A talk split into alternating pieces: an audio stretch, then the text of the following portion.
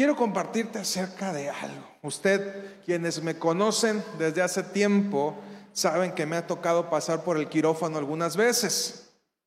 Eh, llevo dos cirugías en las rodillas, una para ponerme unos clavos y la otra para quitármelas, y llevo dos cirugías en los ojos. Cuatro veces me ha tocado pasar por el quirófano, a lo mejor usted tiene más. ¿Cuántos tienen más de cuatro operaciones? ¿Eh? ¿Más de cuatro? ¿Nadie más de cuatro? Francis dice, Francis lleva más de cuatro, me ganó. Siete, ah, qué caray. Entre cesáreas. Yo sé que, a ver, ¿a quién de aquí nunca le ha tocado pasar por el quirófano? Nunca. Qué chido, qué chido por ustedes, ¿eh? la verdad. Los, felicito. Eh, pero bueno, no es competencia para saber quién ha pasado. Yo sé que alguien, alguien ha pasado muchísimas veces por el quirófano. Y esa es mi mamá porque es enfermera quirúrgica, entonces eh, eh, todos los días estaba en el quirófano. Ella, este, ahí con, los doctores, es instrumentista, entonces ahí les pasaba este, el serrucho, pinzas, llave Stilson, ¿verdad? Desarmador, ahí está mi mamá pasándoles a los doctores. Eh, ella es la que sí definitivamente nos gana en haber pasado en el, en el quirófano. Eh, mire, las veces que, eh, que me ha tocado pasar por el quirófano normalmente me quedan marcas. en lo personal tengo un tipo de cicatrización que se llama cicatriz queloide. Entonces, eh, cuando me hago una cortada, algo que sea lo suficientemente profundo, se levanta más de lo normal. No sé si usted le ha tocado ver, o a lo mejor usted también comparte este tipo de, cicatrización conmigo.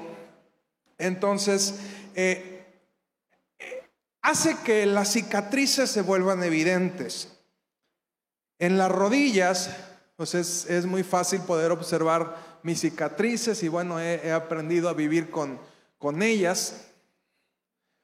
Eh, pero también en los ojos me, di cuenta de lo que me podía afectar este tipo de cicatrización porque me, realicé una cirugía para, para corregir. Resulta que cuando ustedes conocen esta historia, a lo mejor cuando llego a la Ciudad de México yo iba con la expectativa de operarme para, eh, para corregir simplemente la visión, una cirugía de un ratito, sales caminando, sales viendo como si nada y cuando llego a la cirugía el doctor me dice, sabes que tienes un problema más serio. Y, son esas veces que, uno le agradece a Dios que, que, haya ido porque a lo mejor no me hubiese dado cuenta. Me dijo el doctor, si yo no te corrijo esto, eh, en un tiempo probablemente ibas a perder la vista. Yo empecé que, noté que me empezó a, aumentar la, graduación. Fue lo que me motivó a operarme. Y, y el doctor corrige esto, eh, lo, que se, lo que sería una operación sencilla en una hora que iba a salir viendo, se convirtió en tres, cuatro días que no vi nada, traía los ojos como perico, y, de ahí pues un proceso de, recuperarme, y duré más o menos como unos tres, cuatro meses viendo bien. Y en ese tiempo cuando, cuando volví a jugar béisbol, en ese entonces eh, recuerdo que, que me paré a batear y, de repente vi la bola y jamás en mi vida la había visto tan clara. Yo, la veía así como diciéndome, pégame por favor, ¿verdad? Así que, que venía. Yo, yo, fue un tiempo que disfruté muchísimo el no traer lentes y, poder, poder este, ver las cosas bien. Recuerdo que uno de mis, de mis gustos era algún día yo me quiero poner unos lentes oscuros, unos lentes Ray-Ban así de Federal de Caminos, ¿verdad? Porque normalmente me los ponía y me veía bien, pero veía poco. ¿eh? Porque como no traían aumento, me los ponía y pues me veía así muy, muy federal, ¿verdad? Pero, pero realmente no, no veía casi nada. Y, y, durante esos tres meses disfruté. Después comenzó un proceso medio complicado donde seguía, me empezaba a doler la cabeza y volvía a ir perdiendo la vista. Entonces vuelvo a ir con el doctor y el doctor me dice, mira, es que por tu tipo de cicatrización, se generó nuevamente una, una curvatura en tu, en tu ojo. El ojo es, este, usted sabe que es una esfera, tiene que tener cierta forma para que puedas ver. Cuando te operan, lo que te hacen es darte forma para que el ojo veas correctamente. Entonces, a raíz de las cicatrices, pues tuve que volver a usar lentes. Y bueno, el gusto me duró tres o cuatro meses. Me, decía mi esposa, ¿y cómo te sientes con lentes? Digo, pues me siento como la canción, vuelvo a ser yo. ¿Ah?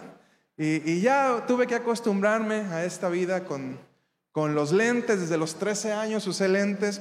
Entonces, bueno, pues ya me, me resigné y ya mejor me compro, tengo varios lentes, uh, unos para una cosa, otros para otra cosa, otros para otra cosa, y ya me divierto, al menos con, con los lentes que, que uso. Bien, eh, cuando la primera cirugía que tuve, la tuve a los 12 años, y era medio complicado para mí cuando la gente me volteaba a ver las rodillas y me decía, ¿qué te pasó? Niños, tengo una cirugía yo que por aquí así en cada rodilla, aparte de otra que tengo aquí enfrente.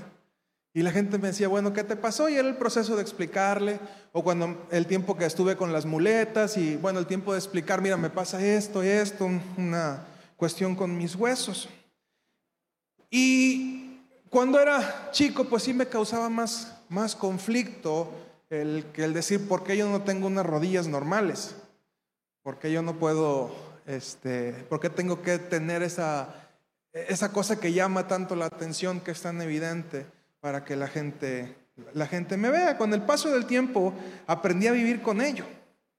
¿Y por qué te estoy diciendo todo esto? Porque al igual que, que lo hice yo, la mayoría de nosotros tendemos a ocultar nuestras cicatrices. Y bueno, buscamos que no nos, lo, que no nos los vean.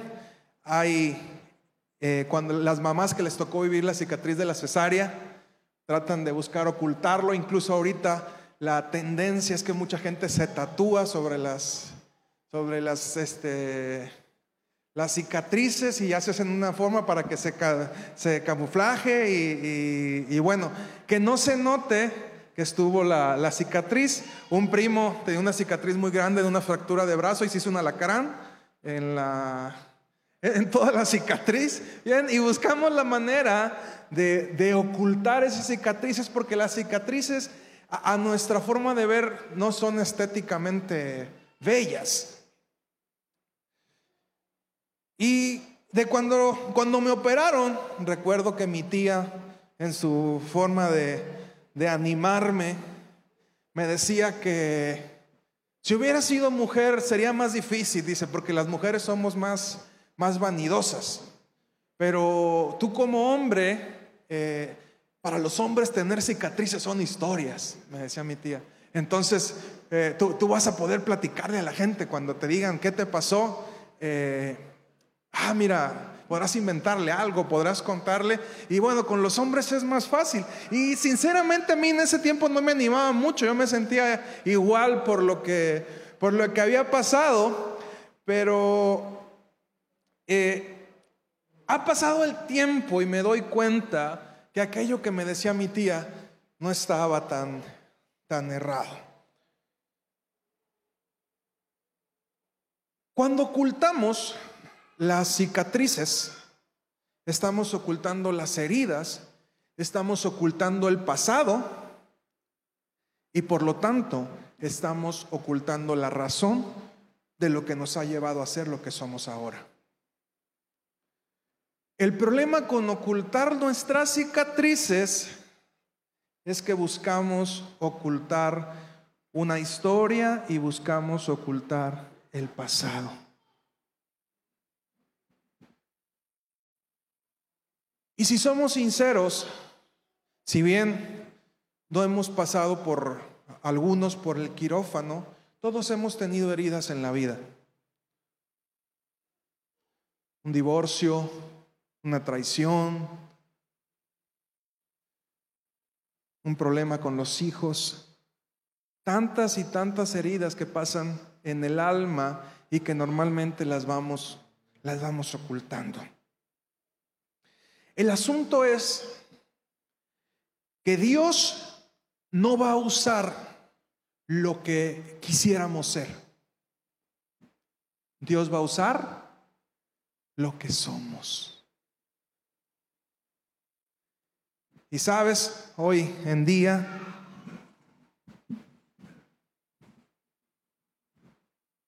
cuando la gente me pregunta, bueno, ¿por qué tienes esas cicatrices en las rodillas? Yo les puedo contar lo que me tocó pasar sin problema y no implica que en su momento no me haya dolido. Pero si somos sinceros, ¿cuántos de aquí podríamos hablar sinceramente y claramente de nuestras heridas? Y las heridas más difíciles de pasar porque el cuerpo se sana, se recupera, al igual que el alma, pero es más difícil hablar acerca de lo que nos ha pasado en el alma.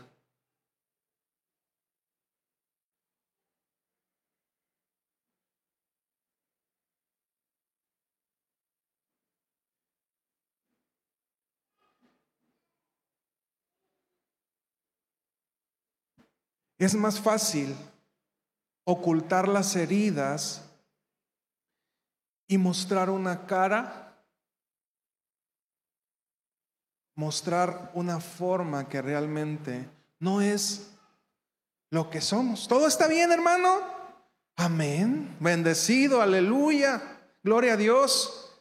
Cuando por dentro tenemos o cicatrices o heridas, peor aún, que aún están ahí sangrando en recuperación y tratamos de evitar mostrarlas.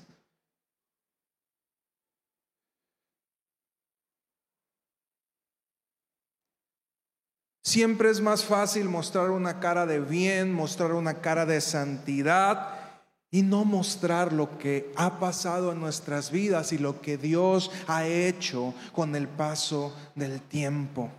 Y fingimos sin darnos cuenta que lo que va a transformar a otros no es lo que hablamos. Podemos decir muchas palabras y no nos damos cuenta que lo que realmente va a transformar a otros es nuestro testimonio.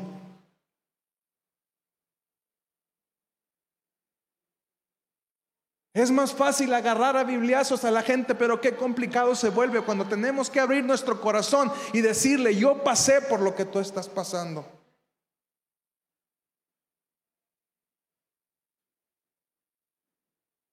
Y sabes, personalmente le tengo más miedo al que quiere mostrar que es santo, al que quiere mostrar que es religioso, que al que habla de sus batallas, de sus heridas y de sus cicatrices.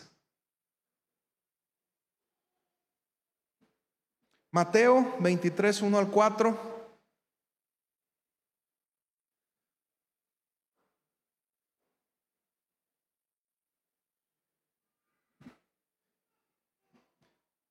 Dice 23, 1 al 4. Entonces habló Jesús a la gente y a sus discípulos diciendo, en toda, en la cátedra de Moisés se sientan los escribas y los fariseos. Así que todo lo que os digan que guardéis, guardadlo y hacedlo, mas no hagáis conforme a sus obras, porque dicen y no hacen.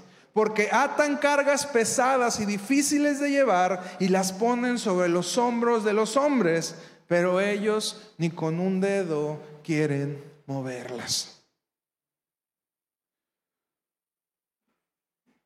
Una persona con problemas de alcoholismo se sentirá mucho más cómodo y con ganas de cambiar si se encuentra con alguien que tiene las mismas tentaciones, los mismos problemas o que está batallando con las mismas cosas que está batallando él.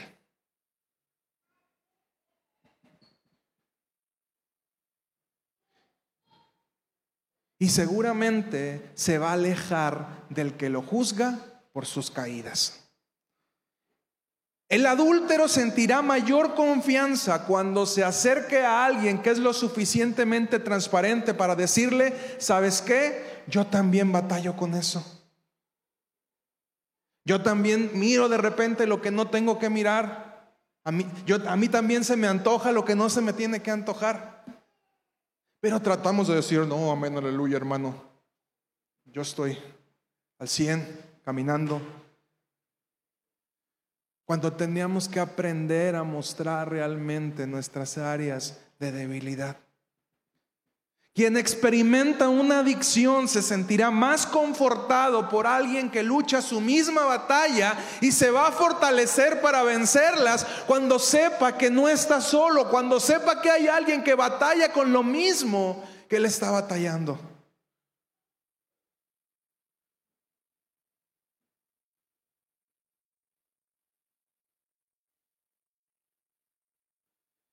Esperamos que Dios use aquello que quisiéramos llegar a ser cuando lo que Dios quiere es utilizar aquello que ya somos. Esa experiencia que a lo mejor para ti ha sido difícil, seguramente se va a convertir en tu mayor herramienta para tocar el corazón de otros. Ese problema eso, eso, que tú ves como un problema, eso que tú quisieras borrar de tu pasado, se va a convertir en tu mejor herramienta para tocar el corazón de otros. Yo me puedo ir a parar a un centro de rehabilitación y decirles, Jesús te ama. Mira, la Biblia dice esto y esto y esto. Pero cuando se para una persona como Hugo, por ejemplo, que ahorita está yendo, y por eso es que a pesar de lo que sea, agradezco que se levante y tome ese reto. Con todos sus problemas, con todas sus dificultades, agradezco que se levante porque el testimonio que él tiene, decir, Dios me sacó de eso, aunque sigo luchando, aunque se me sigue antojando, Dios me sacó de eso, tiene un mayor peso que el que pudiera tener yo ahí de ir a un centro de rehabilitación.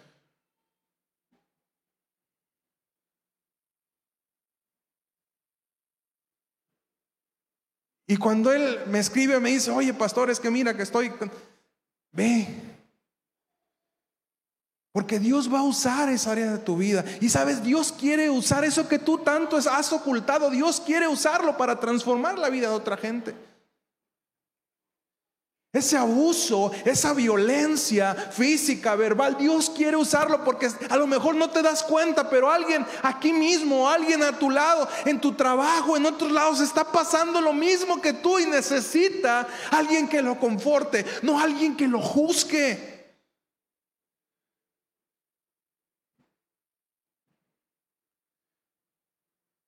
Y como iglesia nos hemos acostumbrado mucho a querer juzgar es que eso no está bien, eso es pecado.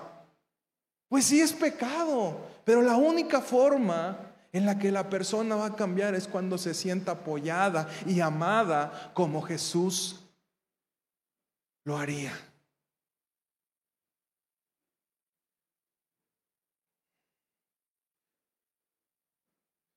No me negarán que quisiéramos que Dios borrara nuestro pasado, que llegara con una goma y comenzara a borrar las cosas que pasamos, porque nosotros queremos olvidarlo y no nos damos cuenta que lo que Dios nos dice es que yo quiero usar eso.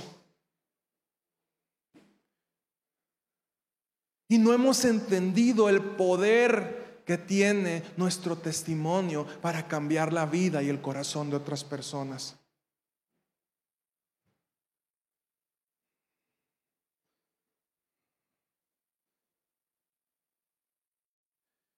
Aún si estás en proceso de ser transformado, comparte ese pedazo de tu vida. A lo mejor eso que tú estás batallando es el ejemplo que necesita el otro para decir, si él lo está intentando, yo también lo quiero intentar.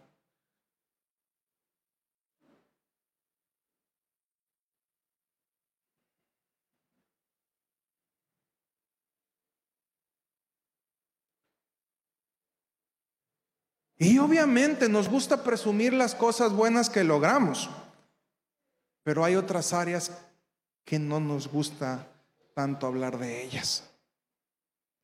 Nuestras metidas de pata, esas de esas no nos gusta, no nos gusta comentar tanto. ¿Y por qué no nos gusta comentar? Sinceramente.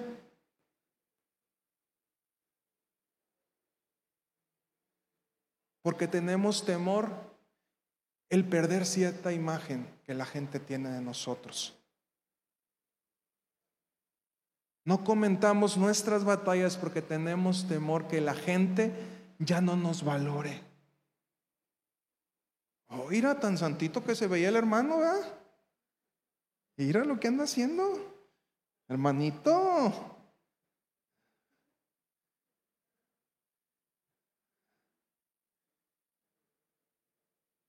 Dicen por ahí que lo único que pueden lastimarte es tu ego. Es lo único. Y tenemos tanto, pero tanto temor de mostrar lo que Dios quiere usar para transformar la vida de otros.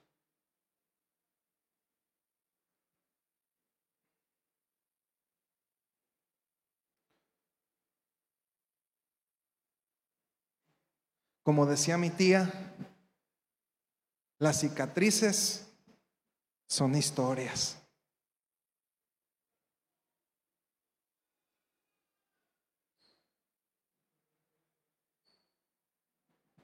Los seres humanos tomamos mucho más valor cuando alguien más lo ha hecho. ¿Te ha pasado? Que de repente, ay, es que no me da miedo hacer esto, no, pero, pero Maite lo hizo. Bueno, si Maite pudo, pues yo también puedo, ¿verdad?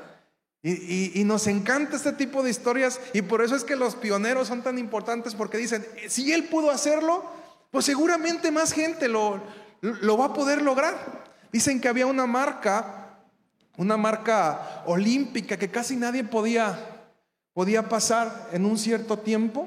Y hasta que uno lo logró, de repente todos se dieron cuenta que podían hacerlo. Falta que uno lo logre para que todos los demás comiencen a levantarse. Dice Lucas 5, 32.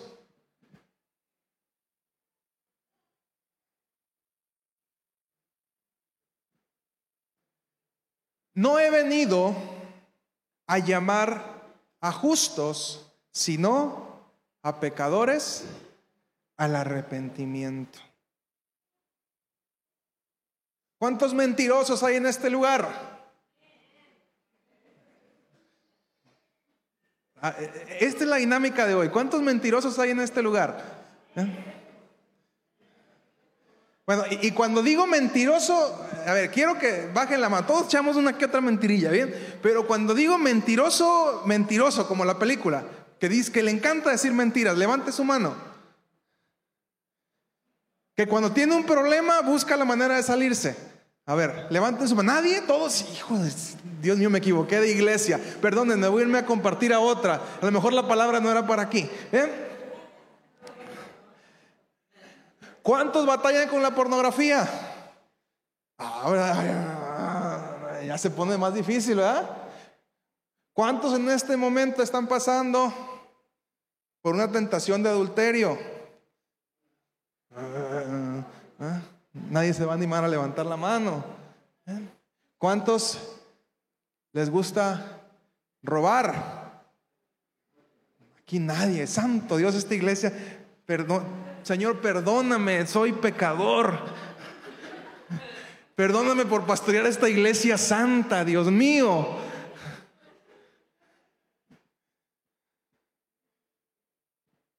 ¿Cuántos jóvenes batallan con la masturbación? Dios mío.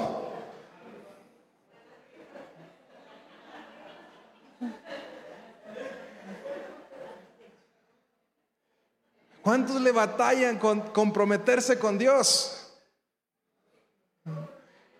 Ay, sí, ay, porque ya no, no me descubre, ¿verdad? No, no me descubre tanto. Ay, sí, yo levanto la mano. Bien, ¿ves de lo que te estoy hablando? Nos cuesta un mundo. ¿Y sabes qué es lo peor? Que yo soy su pastor y que yo sé muchas cosas de ustedes.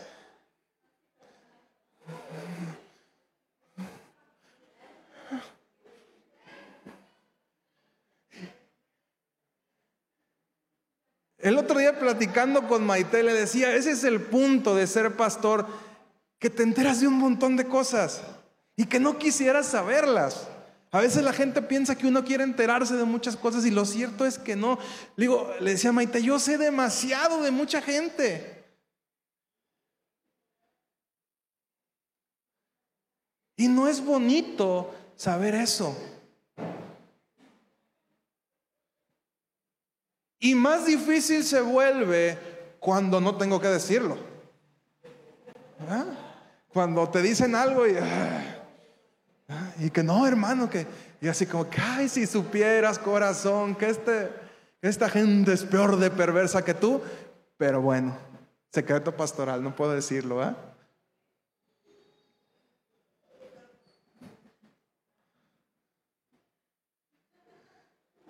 ¿Ven cómo si somos hipócritas?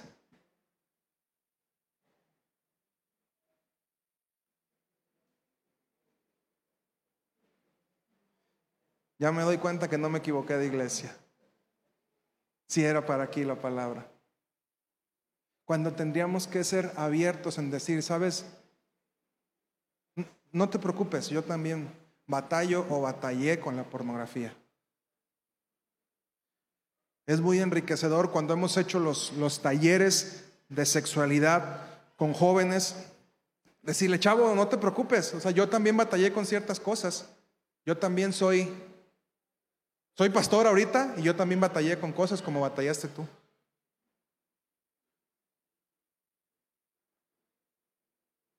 Pero no nos gusta mostrar nuestras cicatrices.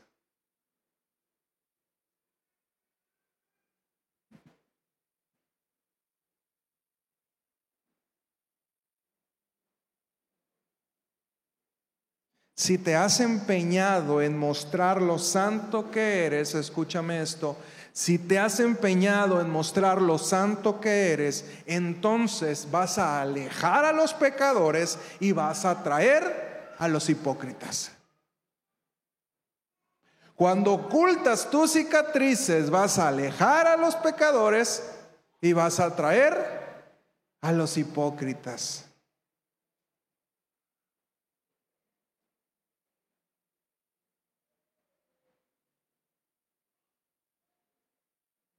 Y lo triste de este asunto es que como iglesia, nuestra responsabilidad de parte de Dios es atraer a los a los pecadores al arrepentimiento.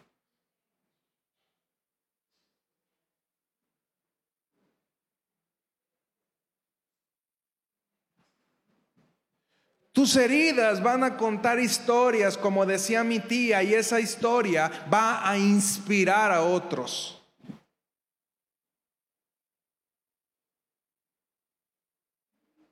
A darse cuenta que tiene esperanza en la lucha que está llevando, porque hay otros que al igual que él están sufriendo, pero hay otros que lograron vencer.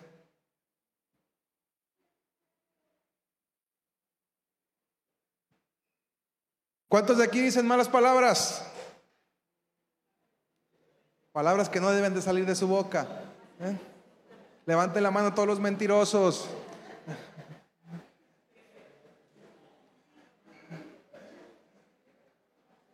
Ven, ven cómo hay... Y esto es lo que quiero mostrarte con todas estas preguntas. Hay un cierto grado de hipocresía en nosotros. Mientras no sea algo muy, muy grave que mostrar, no hay problema. Ahí sí levantamos la mano. ¿Quién se hizo pipí alguna vez en la cama? Ah, es, que, fuimos niños y nos hicimos pipí alguna vez. No hay problema con eso. Pero cuando se trata de mostrar cosas más serias, nuestro, nuestro hipocritómetro está gobernado como los carros que no le puedes pisar más y cuando llega a un cierto punto, ahí se detiene, ¿verdad?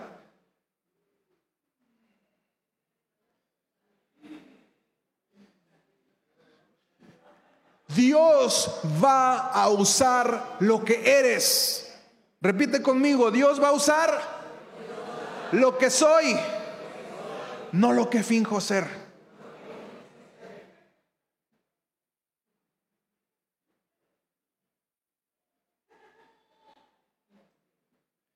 Y te hago esta pregunta, ¿por qué la gente le huye a las iglesias?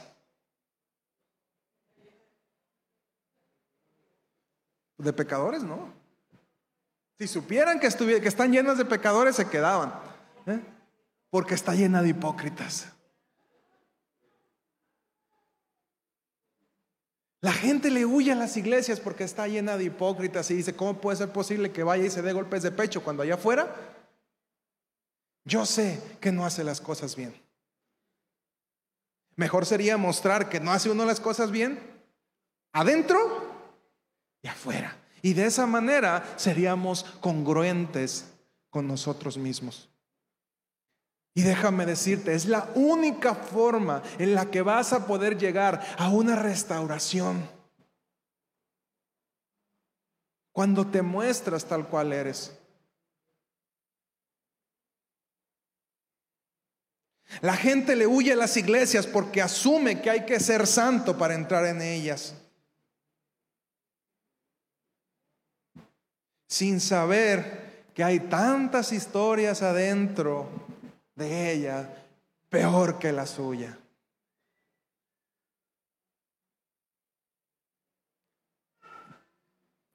No tengas miedo de mostrar tus cicatrices.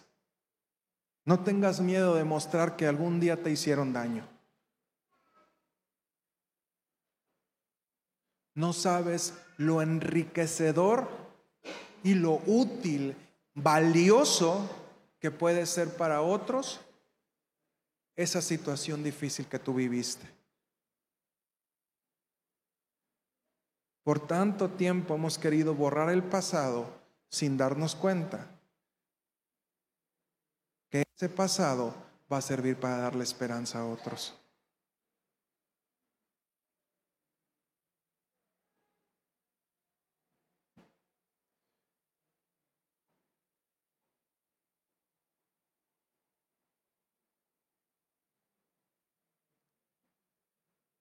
Y la intención de esta palabra es para hacerte saber que en esta iglesia tú no tienes que fingir nada. Y quiero hacerte libre de ese peso. En esta iglesia no tienes que fingir nada. Es más, yo quisiera que tuvieras la obligación de mostrarte tal cual eres. Y hasta voy a mandar a hacer yo creo un letrero. Cuando entres ahí, en esta iglesia, tienes que mostrar quién eres.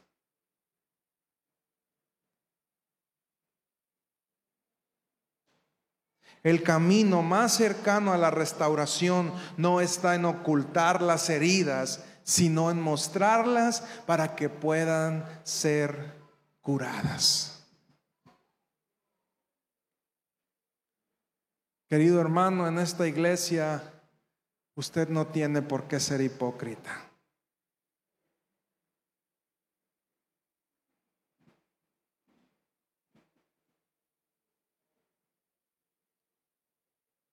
Y cuando usted se levante a hablar de sus heridas,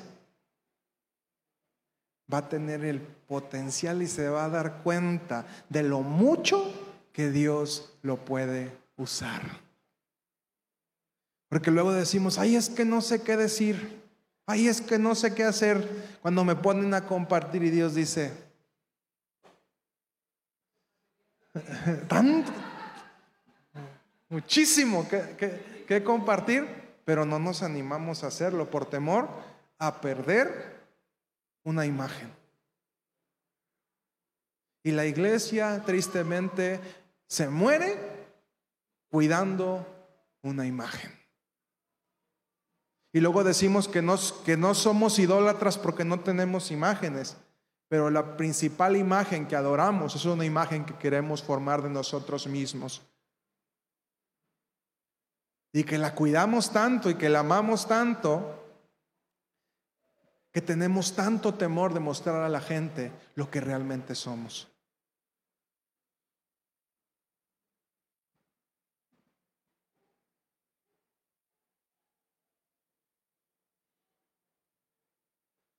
Yo he metido muchas veces la pata. Y creo que muchos pueden dar fe y legalidad que les he contado esas metidas de pata. También. Y te puedo decir abiertamente que lo que más ha transformado la vida de otras personas no fueron mis aciertos, sino fueron mis errores. En las victorias no hay enseñanzas. En las derrotas hay mucho aprendizaje. En las victorias todo es bonito, ¡eh! Ganamos. Pero en las derrotas es donde realmente crecemos. ¿Cuántos han caído derrotados alguna vez?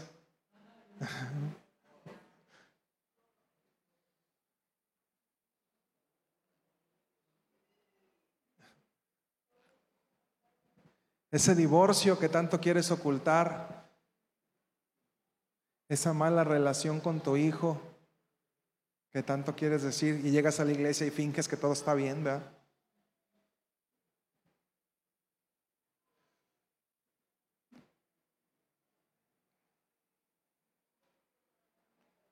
Esas equivocaciones que has tenido.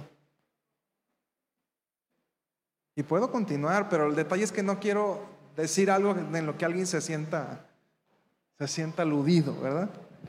Que diga, ay, el pastor me está evidenciando, porque luego se enojan. Dicen que no hay nada mejor que aquel que se ríe de sí mismo. Cuando llega el momento, ¿por qué? Porque si te burlas de ti mismo, pues ya nadie se puede burlar de ti, ya te burlaste tú solo. Entonces sucede lo mismo cuando tú mismo hablas de tus errores, pues ya no te los van a echar en cara porque tú mismo los sacaste. Y qué triste es cuando se descubre que la imagen que estábamos mostrando no era la imagen de lo que realmente éramos. Al contrario. Y sabes, sí se ocupa que llegue un proceso porque cuando la herida está abierta, lo que ocupamos no es exhibirla, ocupamos que sea curada. Aunque sabes, como te decía, la forma en la que se va a curar es cuando se expone. Quienes trabajan en el área médica sabrán que no siempre tiene que estar con gasas y vendada. Hay que dejarla que se oríe, hay que dejarla que se seque, hay que dejarla que se sane. Y al principio nos va a costar trabajo hablar de ellos porque todavía duele, pero tenemos que llegar al punto donde la herida esté lo suficientemente sana para poder expresarla con... Y hoy en día pues ya no me cuesta problema hablar acerca de mi cirugía de rodilla. Fue hace 23 años, ayer casi. Y hay un proceso pero tenemos que llegar al punto en donde no nos cueste hablar de eso. Hay gente que a lo mejor están, niños jóvenes que a lo mejor están pasando por un proceso de violación que tú pasaste.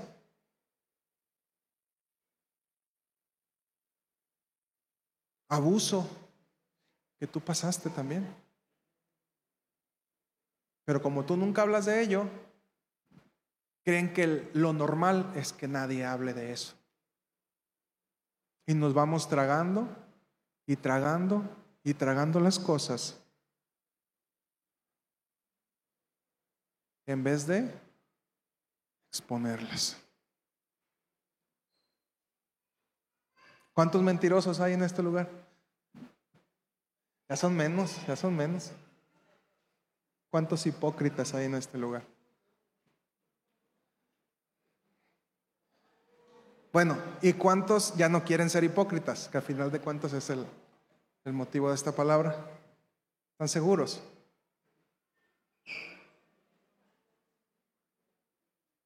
Ponte de pie, por favor.